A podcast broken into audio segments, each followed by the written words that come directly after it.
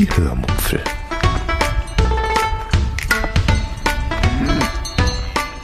Aus dem Tagebuch einer Allgäuerin.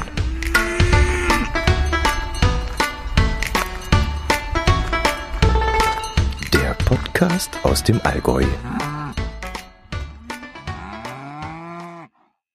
Hallo und herzlich willkommen zur 387. Episode der Hörmupfel. Heute erzähle ich euch noch einmal von der Insel Reichenau und von Konstanz am Bodensee und von Amazon Prime Video. Außerdem beantworte ich die Fragen 20 und 21 der Podcast Challenge von Das Ach. Viel Spaß beim Hören. 387, 387. Das war mal vor langer, langer, langer Zeit unsere Telefonnummer, als es noch dreistellige Telefonnummern gab. Ja, damit ich es nicht vergesse, beantworte ich gleich am Anfang dieser Episode die Fragen 20 und 21 der Podcast Challenge von Das Ach. Frage 20. Ein Unternehmenspodcast, der dir gefällt. Oh, ich höre keine Unternehmenspodcasts. Außer damit sind auch Zeitungspodcasts gemeint, denn das sind ja auch irgendwie Unternehmen. Dann gibt es derer nämlich mehrere. Früher habe ich den Podcast der Allgäuer Zeitung gehört, aber aus Gründen tue ich das jetzt nicht mehr. Dann habe ich den Podcast von Allgäu Marketing gehört, aber auch das mache ich aus verschiedenen Gründen nicht mehr. Und den Podcast Sachs Pauli von der Schwäbischen Zeitung, den habe ich immer wahnsinnig gerne gehört. Der wird aber leider nicht mehr produziert, weil die Moderatorin äh, zu einer anderen Zeitung nach Franken gewechselt hat. Und ähm, ja, das finde ich sehr traurig. Da, da, da bin ich sehr traurig. Das finde ich sehr schade, weil die habe ich mal wahnsinnig gerne gehört. Ähm, die hatte eine tolle Art zu moderieren. Ja, und dann höre ich noch äh, alles gesagt von Zeit Online und den Podcast Tierisch Menschlich von und mit Martin Rütter. Und das ist ja auch irgendwie ein ja, ein Unternehmen. Ähm, ja, aber so typische Unternehmenspodcasts höre ich eigentlich nicht. Frage 21, hoffentlich ist die besser. Ähm, hm, ein Unternehmen, das unbedingt einen Podcast haben sollte. naja, das ist ganz klar. Natürlich, TUI Cruises sollte einen eigenen Podcast haben, den ich dann natürlich moderiere und zwar auf dem jeweiligen Schiff aufgenommen. Klar, ist doch logisch, das habe ich ja schon mal erwähnt. Gut, ähm, ja, ich hatte euch in der letzten Episode ja schon das meiste von der Fahrt zur Reichenau und auf der Reichenau erzählt, was es dort alles zu sehen gibt und dass die Insel so wahnsinnig abwechslungsreich ist mit ihren Weinfeldern, den Gewächshäusern und diesen tollen Radwegen. Ich habe euch, glaube ich, auch davon erzählt, dass ich im Vorfeld danach gegoogelt hatte, welche Sehenswürdigkeiten es dort gibt und dass ich dazu nicht allzu viele Vorschläge erhalten hatte. Äh, ein paar bedeutsame Kirchen und dann noch diese Hochwart. Ich muss aufpassen, dass ich nicht mehr Hochwacht äh, sage. Das ist eine Hochwart. Ja, darunter konnte ich mir nicht allzu viel vorstellen. Und auch wenn man danach gegoogelt hat, hm, was das überhaupt sein soll, diese Hochwart, da wurde nicht allzu viel erklärt. Äh, es ist der höchste Punkt der Reichenau. Es ist daher auch ein Aussichtspunkt. Es soll dort eine Werkgalerie geben und ein Café. Ja, was ein Café ist, das weiß ich. Was eine Werkgalerie sein soll, das wusste ich zu diesem Zeitpunkt noch nicht. Deshalb wollte ich mir das vor Ort mal anschauen. Allerdings war ich leider schon um 11 Uhr vormittags dort und dieses Café, diese Werkgalerie, machte erst um 14 Uhr auf und hatte dann bis 18 Uhr geöffnet. Als ich also dort oben war, hatte das Gebäude zu, aber rundherum war reger Betrieb. Hm, eine Hochzeitsgesellschaft hatte dort so eine Art Empfang. Es standen dort jedenfalls brusthohe Stehtische herum mit weißen Tischdecken und viele junge Menschen feierten dort gerade ein Hochzeitspaar. Abseits dieser Gesellschafts, äh, Gesellschaft saßen, lagen oder standen dann mehrere Menschen, fremde Ausflügler, die dann nichts mit der Hochzeit zu tun hatten, so wie ich, auf diesem Gelände herum. Es gab eine Art Picknicktisch, an dem dann eine Familie saß und Brotzeit machte. Andere hatten sich dann auf der Wiese auf Picknickdecken gesetzt und machten dort ein zweites Frühstück. Und alle genossen gleichermaßen diese herrliche Aussicht über den See hinüber in die Schweiz. Man ist dort oben von drei Seiten vom See umgeben. Und auf der vierten Seite geht dann so eine kleine Straße hinunter durch die Weinberge hindurch zu einem Gemüsebauern, der dort unten einige Gewächshäuser betreibt. Ich blieb dann dort oben eine Weile sitzen, vielleicht so eine halbe, dreiviertel Stunde unter einem Pflaumenbaum auf einer Holzbank, bis mir dann einfiel, dass mein Pedelec in der gleißenden Sonne stand und es vielleicht für den Akku nicht allzu gut ist. Also nahm ich dann mein Smartphone in die Hand und schaute dann, ob ich deutsches Netz hatte, um zu schauen, was ich als nächstes anstellen könnte. Ach so. Ja, genau. Zuvor hatte ich glücklicherweise daran gedacht, das Roaming auszuschalten. Das war bei mir aus irgendwelchen Gründen im Handy äh, aktiviert.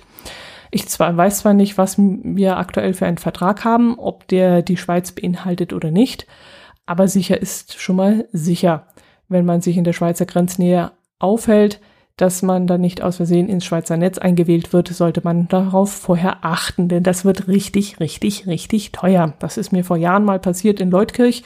Dort stritten sich da wohl so O2, Vodafone und keine Ahnung, Telekom um äh, die Netzabdeckung. Und äh, da hatte sich mein Handy dann automatisch ins Schweizer Netz eingewählt und das war dann richtig teuer geworden. Von Dedidas Hochwart aus fuhr ich dann gemütlich über die Reichenau zurück zum Fahrdamm, wo ich dann wieder hinüberfahren konnte, hinüberradeln konnte Richtung Konstanz. Dort steuerte ich dann erst einmal quer durch die Altstadt hindurch bis zu einem Restaurant, das mir tags zuvor der Konstanzer auf Twitter empfohlen hatte. Ich hatte auf Twitter einmal gefragt, welches Restaurant in Konstanz einen Gastgarten hat und wo man dann gut essen gehen kann und da hatte er mir einige in verschiedenen Geschmacksrichtungen empfohlen. Entschuldigung. Ähm, ich hatte mir dann den Inder ausgesucht, weil es solche bei uns nicht gibt.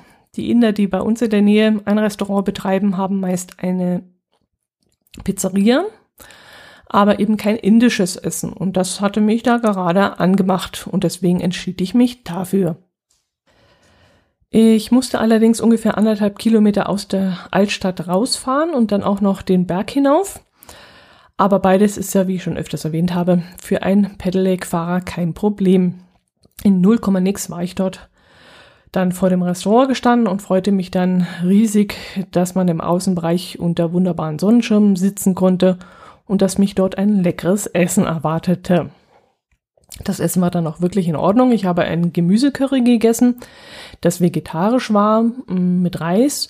Und das war wirklich sehr lecker. Vielleicht ein bisschen wenig und vielleicht ein bisschen zu al dente. Aber preislich war es äh, sehr in Ordnung. Und kurz, kurzfristig hatte ich dann noch überlegt, ob ich Lamm essen soll.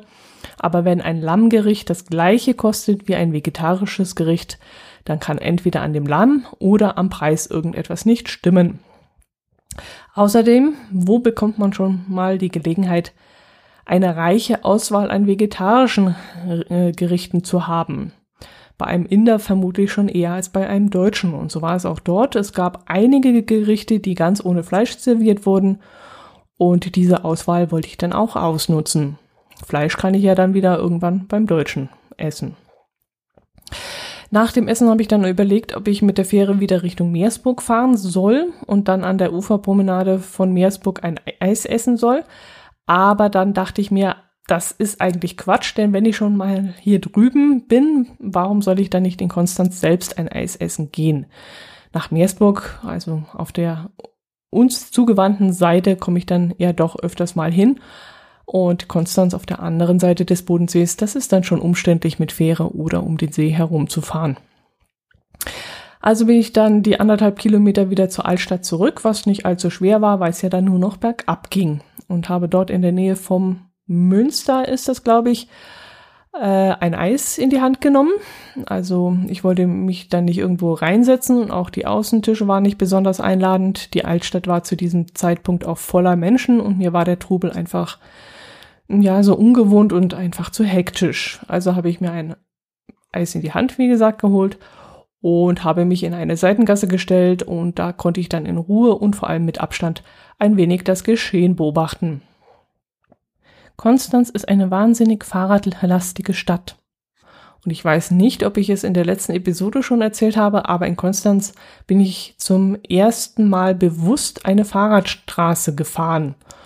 Und das fand ich wirklich richtig toll. Wir haben so eine Fahrradstraße zwar mal irgendwo im Urlaub gesehen, aber das waren vielleicht so 100 Meter, wo wir drauf gefahren sind. Und ich konnte das System Fahrradstraße nicht ausführlich genug testen. Aber da in Konstanz, da konnte ich das mal in aller Genauigkeit mir anschauen und auch ausprobieren. Ähm, die, da waren tatsächlich so ganze Straßen komplett blau angemalt. Und das heißt dann für Autofahrer, hier haben Fahrradfahrer Vorfahrt und dementsprechend fahren sie dann auch tatsächlich. Auf normalen Straßen ist es ja meistens so, dass Autofahrer ja, dass es denen tatsächlich wurscht ist, ob da äh, ein Bitte auf Radler achten Schild steht oder nicht oder ein rechter, am rechten Fahrbahnrand ein Streifen, ein Fahrradstreifen aufgemalt ist. Die Autofahrer fahren trotzdem viel zu schnell und viel zu nah am Radler vorbei. Aber in diesen blauen Fahrradstraßen in Konstanz fuhren die Radler tatsächlich teilweise mitten auf der Straße. Und, das, und die Autos mussten dann mit 10 beziehungsweise 15 kmh, je nachdem, wie schnell so ein Fahrradfahrer vor ihnen fuhr, hinter ihm herfahren. Und das fand ich richtig cool. Obwohl ich anfangs mit der Situation noch ein wenig überfordert war. Erstens ist dieses Gefühl, ja, dieses Gefühl, so ein Fahrradfahrer zu sein und zurückstecken zu müssen und immer einen Rückzieher machen zu müssen, so dermaßen in mir drin, dass ich dann immer automatisch abgebremst habe oder ausgewichen bin, wenn ein Auto angefahren kam. Und zweitens war dann die Verkehrsführung auch dementsprechend angelegt. Und damit muss man dann erstmal zurechtkommen und sich darauf einstellen. Dass nämlich Fahrradfahrer an einer Kreuzung zum Beispiel keinen Fahrstreifen am rechten Fahrbahnrand haben, sondern mittig stehen und dass eine ganze Ampelschaltung ihnen gehört. Also das war wirklich sehr faszinierend. Man steht dann an der Ampel an einer sehr prädestinierten Stelle wo sonst die, Autoamp die Autos stehen und auch eine Autoampel geschaltet ist. Und da steht man dann plötzlich mitten in der Kreuzung und eine ganze Ampelschaltung gilt nur für Fahrradfahrer. Wenn dann also plötzlich die Ampel auf grün schaltet, fahren die Fahrradfahrer los und zwar in jede beliebige Richtung, wo sie hinwollen. Und das, ja, das ist jetzt schwierig zu erklären, aber wenn man das mal erlebt hat, das ist wirklich faszinierend, weil es ist so völlig anders, als man es gewohnt ist als Fahrradfahrer. Ja, auf diesen Fahrradstraßen, auf diesen blauen äh, bevorzugten Straßen bin ich dann langsam Richtung Fähre gefahren, bin dann wieder nach Meersburg zurück und dort die 100 Höhenmeter wieder zu meinem Caddy hinaufgestrampelt. Ich habe dann nicht lange überlegt und mich dann dafür entschieden, nicht am Bodensee zu bleiben, sondern gleich zurückzufahren nach Hause. Ich hatte ja alles für eine Übernachtung eingepackt und in meinem Minicamper liegend, aber da es noch früh am Tag war, ich völlig durchgeschwitzt war und voller neuer Eindrücke, freute ich mich dann auf mein eigenes Zuhause. Mir war dann einfach nicht nach noch mehr Abenteuer in meinem Kopf und ähm, ich wollte dann einfach nur noch nach Hause eineinhalb Stunden Fahrzeit waren es dann auch nach Hause und dann verräumte ich mein Fahrrad. Ja, und das war dann ein sehr schöner Tag gewesen. Was im Nachhinein dann noch rauskommen sollte, war, dass dieser eine Tag meine Batterien wieder recht gut aufgefüllt hatte. Dieser eine Tag hatte dazu schon ausgereicht und das war dann auch nötig im Nachhinein betrachtet, denn kurz darauf sollte es bei uns zu Hause wieder familiäre Probleme geben und da war, war es dann ganz gut gewesen, dass ich mir etwas Gutes gegönnt hatte und ich somit diesem Stress, der da auf mich zukommen sollte, wieder ein wenig gewachsen war. Ja gut, was soll ich euch jetzt noch erzählen? Äh, Amazon Prime. Ihr wisst, äh, dass ich über den letzten Winter Amazon Prime abonniert hatte wie ich da nämlich alle Mediatheken ausgeguckt hatte. Ihr wisst auch, dass die Amazon Prime, dass ich Amazon Prime dann über den Sommer wieder gekündigt hatte, weil ich dachte, dass ich bei dem tollen, tollen sommerlichen Wetter draußen bestimmt abends nicht vor dem Fernseher sitze. Aber ich traute dann, äh, schaute dann trotzdem regelmäßig auf Amazon Prime vorbei, weil ich gerne die nächste Staffel von Doc Martin anschauen wollte. Äh, woran habe ich euch das erzählt? Ich glaube, in der 370. Episode habe ich euch ja diese Serie ausführlich vorgestellt. Ich fand die wahnsinnig toll und wollte unbedingt nach Staffel 1 und 2 auch noch die restlichen verfügbaren Staffeln anschauen. Diese waren zu diesem Zeitpunkt aber leider noch kostenpflichtig und ich hoffte dann, dass sich das dann im Laufe der nächsten Wochen oder Monate ändern würde. Und deshalb habe ich immer wieder einmal dort vorbeigeschaut und tatsächlich plötzlich im Juli sah ich dann, dass Staffel 3 und 4 in Prime enthalten sein würden. Also wollte ich äh, äh, dann einen Monat von Amazon Prime buchen. Und als ich dann den Button Probe-Abo sah, äh, dachte ich mir dann im Moment, ja, wenn ich schon einmal Amazon Prime gebucht habe, wird dieses Probe-Abo vermutlich nicht für mich gelten. Aber Versuch macht klug und ich kann ja nichts verlieren, also klicke ich einfach mal drauf, dachte ich mir, und tatsächlich ich war wirklich sehr erstaunt. Dieses Probeabo konnte ich abschließen. Ja, was ich natürlich dann auch sehr gerne gemacht habe. Und dann konnte ich Binge-Watching betreiben oder wie das heißt und die beiden Staffeln äh, mit einem Mal, äh, das sind glaube ich sieben und acht Episoden zusammen, also dann äh, 15 Episoden, ähm, komplett durchschauen.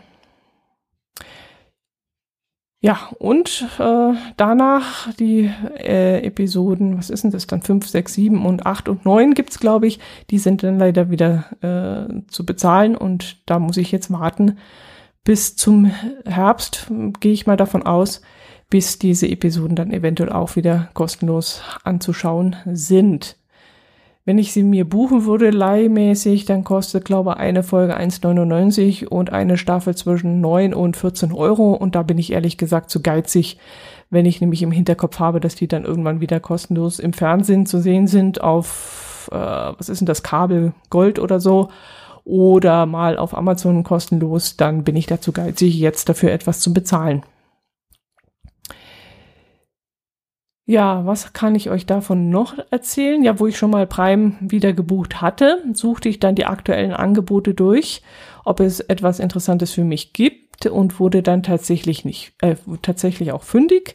Ich musste zwar lange suchen, denn sehr, sehr viele Filme hatte ich bereits angeguckt, die mich interessiert hätten, aber dann wurde ich auf die Serie Manifest aufmerksam, von der ich jetzt euch etwas erzählen möchte. In Manifest geht es um ein Flugzeug mit knapp 200 Passagieren, die an einem Flughafen starten, irgendwo in Amerika, und circa fünfeinhalb Jahre später an einem anderen Flughafen ankommen. Was in dieser Flugzeit passiert ist, wissen sie nicht. Sie sind jedenfalls nicht gealtert. Und am Boden ging das Leben und die ganze Zeit ganz normal weiter. Und die Angehörigen dieser Flugpassagiere, die annehmen mussten, dass das Flugzeug abgestürzt war, haben ihr Leben dann irgendwann weitergelebt nach der Trauerzeit. Und jetzt taucht eben dieses Flugzeug inklusive der Passagiere plötzlich wieder auf. Aber das ist nicht alles. Die Passagiere haben inzwischen unerklärliche Wahrnehmungen. Sie sehen Dinge, die zum Beispiel auf Verbrechen hindeuten, so dass sie diese Verbrechen entweder aufklären oder sogar im Vorfeld verhindern können. Ich glaube, ich habe euch schon mal erzählt, dass ich Zeitreisefilme wahnsinnig gerne anschaue. Und das ist auch so ein bisschen so ein Zeitreise-Ding sie. Äh, jedenfalls habe ich die zwei Staffeln mit insgesamt 29 Folgen innerhalb von gut drei Tagen durchgesuchtet. Okay, es war ein verregnetes Wochenende dazwischen, so dass ich dann sowohl tagsüber als auch abends anschauen konnte, Fernsehen gucken konnte. Aber das war für mich dann tatsächlich sogar ein bisschen too much, ein bisschen zu viel des Guten. Da bekommt man schon eckige Augen, wenn man 29 Folgen durchguckt. Aber immerhin, so kann ich dann eine Serie für euch mal wieder ähm, empfehlen. Wenn ihr also auf Zeitreisen steht, dann, äh, ich weiß, das ist nicht jedermanns Sache, dann ist das, denke ich mal, auch etwas für euch. So, das soll es gewesen sein. Ich weiß gar nicht, warum ich mich heute so gar nicht konzentrieren kann. Ich bin ein bisschen müde. Äh, soll ich jetzt bis zum nächsten Mal, aber ich könnte euch eigentlich noch von meinem Garten erzählen, also von unserem Garten. äh, weil sich da doch einiges ähm, getan hat. Mich hat nämlich ein äh, Hörer auf Telegram angeschrieben, warum ich so gar nichts von unserem Garten erzähle, ob das vielleicht geheim sei. Nö, das ist nicht geheim. Mm, ich habe es ja auch schon in meinem Hörmüpfel Telegram-Kanal gepostet, ein paar Bilder und Videos. Und somit alles, was ich auch dort poste, ist ja eigentlich nicht geheim in dem Sinne. Ja gut, was kann ich euch erzählen? Ähm,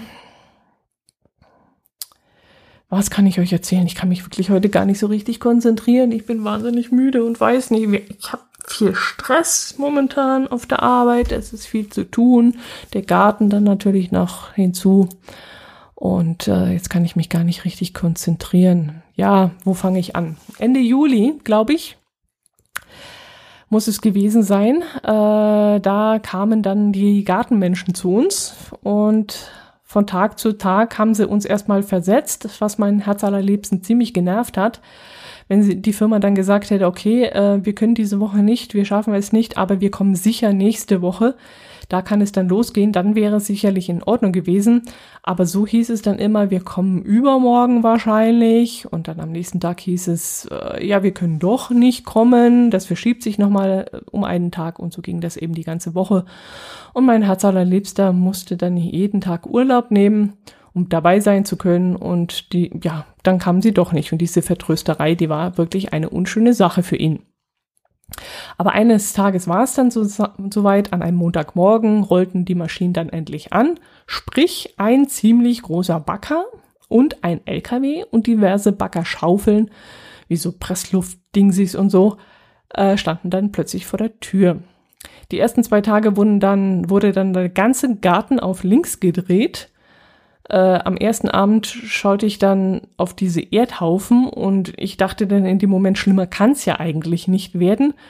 Und am nächsten Mittag schaute ich dann aus dem Fenster, aus dem Homeoffice-Fenster und ich zuckte zusammen, denn es konnte schlimmer werden. Durch den ganzen Garten zog sich ein circa anderthalb bis zwei Meter tiefer Graben. Okay, jetzt sollte ich vielleicht mal kurz erzählen, was da bei uns anstand. Wir haben ja vor ein, zwei Jahren unsere Wohnung von Grund auf renoviert. Also Stromleitungen raus, neue Reihen, Böden raus, Fenster raus, Rollläden rein, neue Fenster rein und jetzt stand eben der Garten an. Und dort vor allem die Terrasse. Wir wollen unsere Terrasse so weit vergrößern, dass wir auch mal mit unseren Freunden und Nachbarn darauf gemütlich sitzen und grillen können. Unsere alte Terrasse hat zwar schon mal einen Härtetest beim Hörertreffen durchgestanden, an dem 24 P Personen drauf Platz hatten mit Mühe und Not und im Schichtbetrieb. Also es konnten vielleicht so zwölf dort drauf sitzen. Dann musste, äh, mussten diese dann aber aufstehen und die Terrasse freigeben für die nächsten, die dann dort ähm, sitzen und essen konnten. Und unsere neue Terrasse, die soll so groß werden, dass dort locker zwölf bis 15 Personen gemütlich sitzen können, wenn wir das wollen. Die ganze Terrasse soll dann zukünftig auch mit einem Lamellendach überdacht werden. Davon erzähle ich euch aber mal separat etwas ausführlicher, denn das könnte durchaus für den einen oder anderen interessant sein. Und solche Lamellendächer sieht man jetzt immer mehr und die sind wirklich sehr interessant und dann erzähle ich euch davon mal an einem anderen Tag. Bleibe ich mal erstmal bei den Gartenarbeiten. Es kam dann also ein Bagger und der zog dann erst einmal den Humus ab, der dann auf einem Haufen gelagert wurde, weil wir den wieder später wiederverwenden wollen. Dann wurden fünf Baumstämme aus dem Boden gerissen, die sich genau dort befanden, wo dann später unsere Terrasse vergrößert werden soll. Das war dann eine ganz schöne Plackerei, denn die Wurzeln, die hatten sich teilweise auf einen Durchmesser von vielleicht so sechs bis acht Metern ausgebreitet und die mussten natürlich komplett raus. Dann hatten wir an der Vorderseite unseres Grundstücks eine Steinmauer, auf der dem ein Jägerzaun aus Holz aufgesteckt gewesen war. Diese Mauer ragte zwar nur so ungefähr 60 Zentimeter über dem Boden in die Höhe, aber mein Schwiegervater liebte wohl die deutsche Wertarbeit, denn unter der Erde waren noch einmal circa 80 Zentimeter Kriegsbeton eingegossen worden. Also aus diesem Zeug hätte man wirklich einen Bunker bauen können. Wenn bei uns mal eine Mure die Berg runtergegangen wäre, alles wäre zerstört worden, aber nicht diese Mauer. die hätte dann immer noch dort gestanden. Die musste dann auch mit einem Presslufthammer, der vorne am Bagger befestigt worden ist, rausgeschlagen werden. Tja, und am nächsten Tag war dann, wie gesagt, dieser anderthalb bis zwei Meter tiefe Graben dran. In diesem Graben liegen jetzt eine neue Wasserleitung und zwei Kabelrohre für Glasfaser und Strom und für Nahwärme. Bei uns soll nämlich, wenn die Gegner endlich die Klappe halten, ein Nahwärmewerk gebaut werden und dann würden wir zukünftig über eine saubere Leitung mit Wasser, äh, mit Wärme versorgt werden. Das Ganze ist zwar noch nicht genehmigt äh, und vielleicht haben wir das Rohr jetzt umsonst gelegt und das Loch umsonst in die Außenmauer unseres Hauses gefräst, aber naja, wir wären dann Gericht für die Nahwärme und jetzt hoffen wir natürlich, dass das auch klappt und wir dann in zwei, drei Jahren zu diesem Anschluss kommen. Die ganzen Gewerke wie Stromversorger und Gemeinde und was weiß ich alles, die haben auch ganz gut mitgespielt. Die waren dann auch ganz begeistert, dass wir so weit vorausdenken und schon alles für das, was da vielleicht irgendwann mal kommen mag, vorbereiten wollen. Dann äh, muss da nämlich später nicht noch einmal aufgerissen werden. Eigentlich wollten wir dann auch einen Wasserschieber, der dummerweise auf unserem Grundstück so circa, circa 60, nee, 40 Zentimeter von unserem Haus entfernt liegt, auf die Straße raussetzen lassen. Aber das wurde dann doch abgelehnt. Ich weiß gar nicht warum, habe ich nicht aufgepasst. Ähm, aber wir haben dann mit der Gemeinde äh, uns geeinigt, dass der Wasserschieber ziemlich nah an der Straße, aber auf unserem Grundstück eingesetzt wird aber da kommt dann sowieso eine Bienchen-Blümchenwiese hin und da stört das Ding dann nicht weiter. Die ersten Tage, wo gebaggert wurde und Rohre eingelassen wurden, hatte ich das Gefühl, dass die zwei Bauarbeiter, die damit beschäftigt waren, eigentlich mehr rumstehen, äh, beziehungsweise einer. Also einer war mehr mit Rauchen, Quatschen und Kaffee trinken beschäftigt und die Hauptarbeit hat eigentlich der Bagger gemacht. Aber so ist das wohl äh, in den ersten Tagen. Da kann dann auch immer nur einer arbeiten und der andere muss, muss auch daneben stehen und um eben ein bisschen Verkehrssicherung zu machen und zu gucken, dass äh, der Backerarbeiter die Schaufel richtig ansetzt. Und das wird dann in den nächsten Tagen sich nochmal ändern.